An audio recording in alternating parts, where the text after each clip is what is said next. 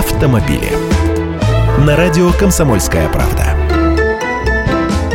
Здравствуйте, я Андрей Гречаник. Проекты «Маруся» и ее мобиль остались в прошлом, но у нас есть в запасе новый – проект «Кортеж». Теперь это не просто президентский лимузин, но целая модульная платформа или семейство автомобилей, включающее большой седан, внедорожники и мультивен.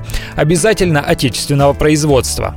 Но если вам кто-то будет, переходя на шепот, говорить, будто такая машина уже почти готова или вот-вот появится, знайте, что он нагло врет.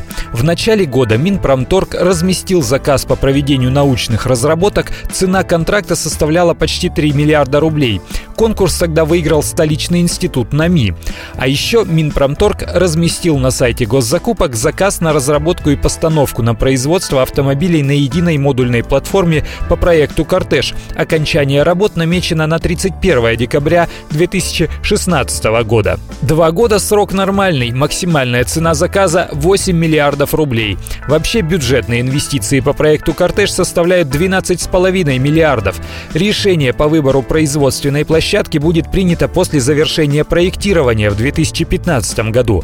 Ульяновский автозавод уже был выбран в качестве производителя внедорожников. На производство мультивена на базе той же платформы претендует Solers вместе с группой «ГАЗ».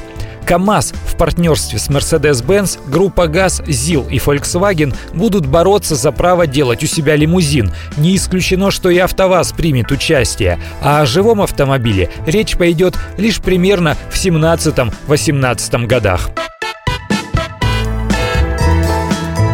Автомобили.